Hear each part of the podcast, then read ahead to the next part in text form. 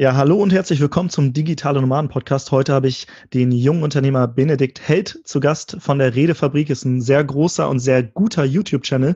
Ich habe von einem Kumpel letztens nochmal ein Video von Benedikt ähm, geschickt bekommen und ich war erstaunt, was für einen guten Content er da auf seinen Kanal macht. Und Sascha und ich, wir beschäftigen uns ja sehr viel mit Persönlichkeitsentwicklung, Kommunikation, haben uns ja auch auf einem Seminar für Persönlichkeitsentwicklung, Kommunikation kennengelernt. Und deshalb freue ich mich sehr, dass wir heute über diese Themen sprechen und begrüße dich, Benedikt. Hi, das, und schön, dass du da bist. Du willst arbeiten, wo andere Urlaub machen? Du willst freier und selbstbestimmter sein? Du willst dein eigener Chef sein und hättest gerne mehr Zeit für deine Leidenschaft? Beim Digital Nomaden Podcast sprechen wir mit Menschen, die genau das bereits erreicht haben oder auf dem Weg dorthin sind. Lerne von Experten, wie du dir ein ortsunabhängiges Einkommen sicherst Egal ob aus deinem Wohnzimmer in Hamburg, dem Coworking Space in Berlin, dem Kaffee in Prag oder deiner Hängematte auf Bali. Viel Spaß beim Digitale Nomaden Podcast, weil die Welt unser Zuhause ist. Hi Timo, ich freue mich auch. Vielen Dank für die super Einleitung. Ich bin gespannt, was wir uns heute anschauen werden und ja, freue mich dabei zu sein. Ja, wie würdest du dich, äh, oder wie würdest du deinen deinen Großeltern sagen, was du machst? Also bist du YouTuber, bist du Speaker, Trainer, was machst du? Also, oder, oder unseren Hörern? Ja, tatsächlich, meine Großeltern verfolgen das schon äh, ganz gut mit, von daher müsste es denen, glaube ich, nicht neu erzählen, aber jedem anderen würde ich einfach sagen, dass ich Kommunikationstrainer bin. Das ist wahrscheinlich so die am besten passende Berufsbezeichnung. Grundsätzlich bin ich einfach jemand, der es liebt, sich mit Kommunikation, Psychologie, Charisma und so weiter zu beschäftigen. Und das in verschiedensten Formen. Genau, das bekannteste ist so YouTube, also die Plattform Redefabrik, dort den Kanal. Wobei ich ganz klar sage, ich bin jetzt kein YouTuber im klassischen Sinne oder so. Das ist halt eine Plattform. Grundsätzlich beschäftige ich mich aber mit Kommunikation und tue das auf den verschiedensten Plattformen persönlich oder online quasi weitergeben. Und das ist genau mein Thema. Ja, wie bist du zu diesen Themen gekommen? Also, weil nicht jeder junge Mensch beschäftigt sich ja mit Kommunikation. Ich habe auch das Gefühl, in der Schule ist das so ein Teil, der sehr schlecht ausgebildet wird. Also, ich habe äh, damals in der Schule so eine, außerhalb der Schulzeit, eine Konfliktlotsenausbildung gemacht. Da hat man sich so mit dem Vier-Ohren-Modell von Friedemann Schulz von Thun und das Eisberg-Modell und so, so ein paar Modelle hat man schon mal kennengelernt. Aber so richtig in der Schulzeit habe ich sehr, sehr wenig über Kommunikation gelernt. Warum hast du dich irgendwann mit dem Thema beschäftigt?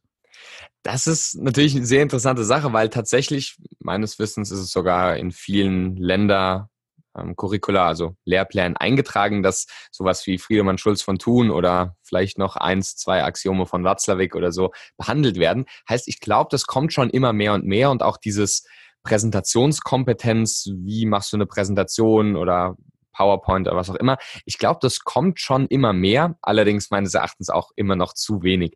Ich hatte das ganz, ganz große Glück, dass ich in der Oberstufe, also als ich mein Abitur gemacht habe, da einen Rhetorikkurs hatte. Also da gab es so verschiedene Wahlpflichtkurse, hieß es bei uns. Heißt, man musste einen dieser Kurse wählen, aber welchen war einem freigestellt und da gab es halt Malen, Musik, Mountainbiking und eben auch Rhetorik. Und das ist halt so ein Thema gewesen, wo ich nicht genau wusste, was es auch ist. Und ich, ehrlich gesagt, weiß ich auch gar nicht, warum ich mich dann damals dafür entschieden habe. Da könnte man sagen, war ein glücklicher Zufall. Vielleicht ist auch mehr dahinter, keine Ahnung. Auf jeden Fall hatte ich dann in der Oberstufe diesen Rhetorikkurs. Und ich kann mich noch an die erste Stunde erinnern. Der Lehrer hat das einfach so begeisternd, sowohl in der ersten Stunde als auch die ganze Zeit gemacht, dass ich da so begeistert von wurde und auch außerhalb der Schule Bücher zu dem Thema gelesen habe und so weiter und so fort. Und lustigerweise war das auch so ziemlich komplett der Kontrast zu dem, was ich sonst hatte, weil in der Oberstufe hatte ich nicht nur diesen Rhetorikkurs, sondern ich komme eigentlich auch aus dem Programmiererbereich und ähm, war dann da in der Programmiererklasse, wo man kann es jetzt klischeehaft stereotypisch nennen, tatsächlich oft auch nicht so gute menschliche Kommunikation, sage ich mal, miteinander praktiziert wurde. Und gerade diesen Kontrast so zu sehen und dann auch zu sehen, wie viel Kommunikation im Endeffekt ausmacht, war dann halt was, was mich unglaublich begeistert hat. Und genau, so kam ich dann schon in jungen Jahren, sage ich mal, dazu und glaube aber trotzdem, dass es noch mehr auch an Schulen oder beispielsweise halt auch durch andere Plattformen wie jetzt bei mir die Seminare oder halt den YouTube-Kanal angeboten werden sollte. Ja, was, was ist für dich Rhetorik? Also, oder wie definierst, definierst du das? Also Rhetorik ist ja an sich, sage ich mal, von der offiziellen Definition her die Kunst der Rede. Und so würde ich das auch sehen, heißt Dinge, um deine Kommunikation zu verbessern, wobei ich Rhetorik jetzt an sich größtenteils auf den Bereich der sprachlichen Kommunikation, jetzt vielleicht auch gerade für Reden und sowas sehe. Heißt, man kann natürlich auch sagen Alltagsrhetorik und so weiter und so fort. Ich spreche dann einfach oft von effektiver Kommunikation, was dann für mich auch noch Körpersprache und Psychologie und sowas mit beinhaltet. Aber Rhetorik selbst würde ich jetzt vor allem so als Kunst der guten Rede auch sehen.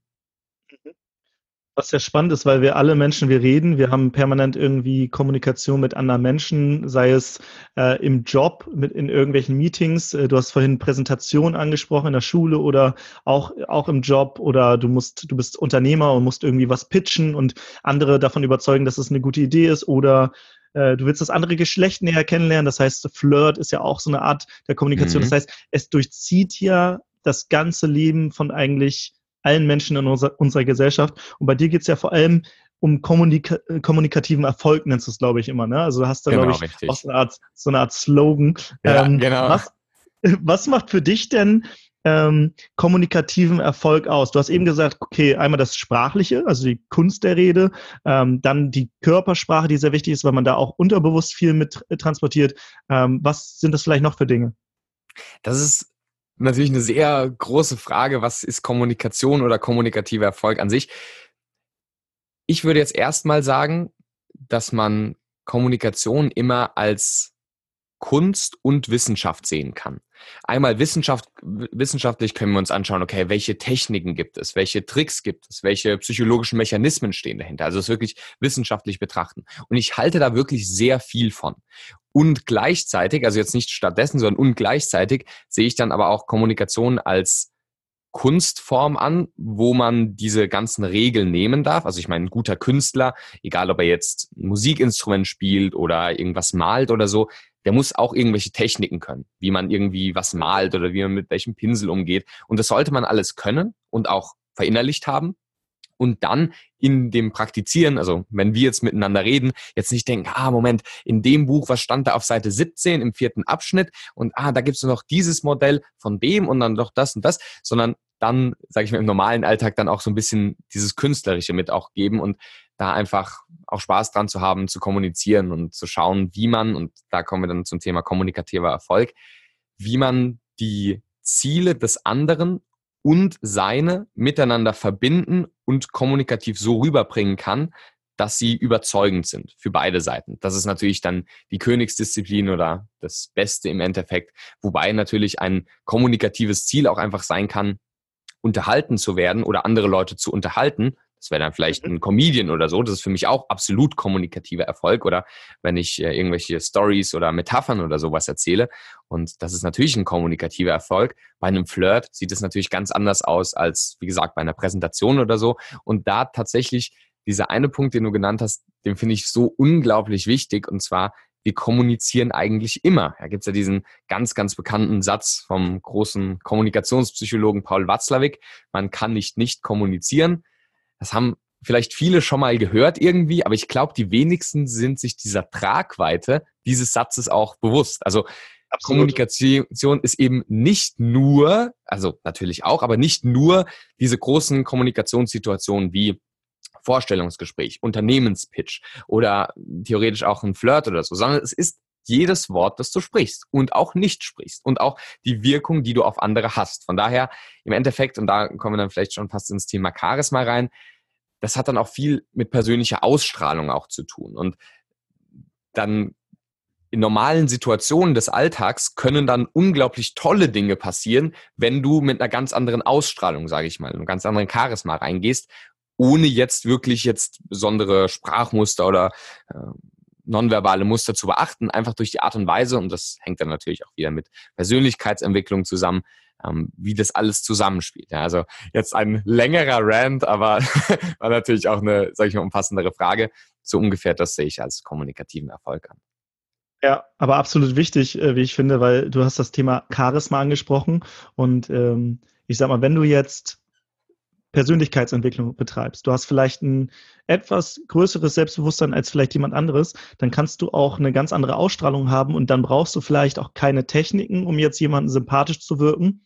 Ähm, aber vielleicht hast du auch beides. Ne? Also ähm, du hast ja einmal diese, diese Psychologie angesprochen, also die Tricks und Strategien und die gibt's ja auch im Flirten. Ne? Zum Beispiel, wenn du jetzt jemanden, ähm, man nennt das Pacing und Leading oder, oder man könnte es auch bezeichnen, jemanden ähm, Pacing könnte eine Art von Spiegeln sein. Also jemand hat eine bestimmte Körpersprache und du hast eine ähnliche Körpersprache. Wenn jemand aufrecht sitzt, dann sitzt du auch aufrecht. Wenn jemand äh, gerade irgendwie seine Arme verschränkt, dann verschränkst du die auch. Das heißt, man spiegelt den anderen und man holt ihn quasi da ab, wo er so ein bisschen ist. Und irgendwann kann man seine Körpersprache vielleicht auch so ein bisschen verändern. Und auf einmal merkt er, ach, der andere verändert die unterbewusst auch.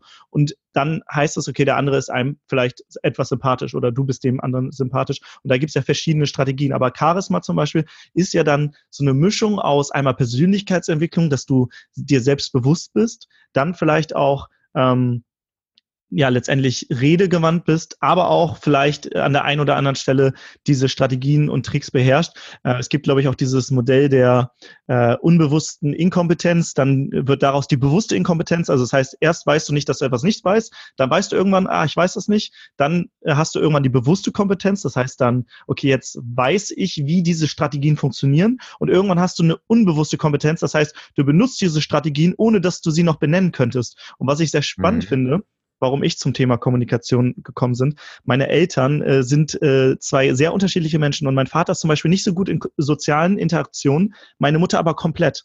Meine Mutter hatte immer die unbewusste Kompetenz, wusste aber gar nicht, dass sie diese ganzen Strategien beherrscht, mhm. bis ich sie irgendwann mal auf ein NLP-Seminar geschickt habe, wo sie zurückkam und meinte, ach krass, ich konnte das ja alles schon. So, das das finde ich, das finde ich super spannend, also in dem Bezug. Aber das, äh, das äh, gerade in deinem Psychologiestudium gehst du wahrscheinlich auch viele so eine Modelle durch und ähm, dir ist dann vielleicht auch irgendwann aufge, aufgefallen, ach krass, das konnte ich ja eigentlich schon. Oder, oder das kann ich noch nicht, das muss ich lernen. Absolut. Also super erklärt, auch mit diesen verschiedenen Kompetenzstufen. Man kann dann einfach sagen, unbewusste Kompetenz ist dann, oder kann eine Form dieses Charismas, dieser persönlichen Ausstrahlung auch sein. Und da, wie du schon richtig gesagt hast, spielt Persönlichkeitsentwicklung wie Kommunikation natürlich gleichermaßen mit rein. Und das Lustige ist, wenn du vom NLP sprichst oder auch generell vom Pacing und Leading, das sind ja Sachen, die man sich angeschaut hat von anderen Leuten. Es ist ja nicht so, okay, Richard Bandler und John Grinder, die quasi Erfinder des NLP, setzen sich mal ja. an den Tisch und äh, schreiben irgendwie zwei Methoden auf. Das eine nennt sich Pacing, das andere nennt sich Leading und damit ist das jetzt in die Welt gesetzt, sondern die haben sich ja andere Leute angeschaut. Und so ist es auch in der Psychologie. Wir schauen uns teilweise einfach deduktiv auch an, was machen denn erfolgreiche Leute? Und dann haben die diese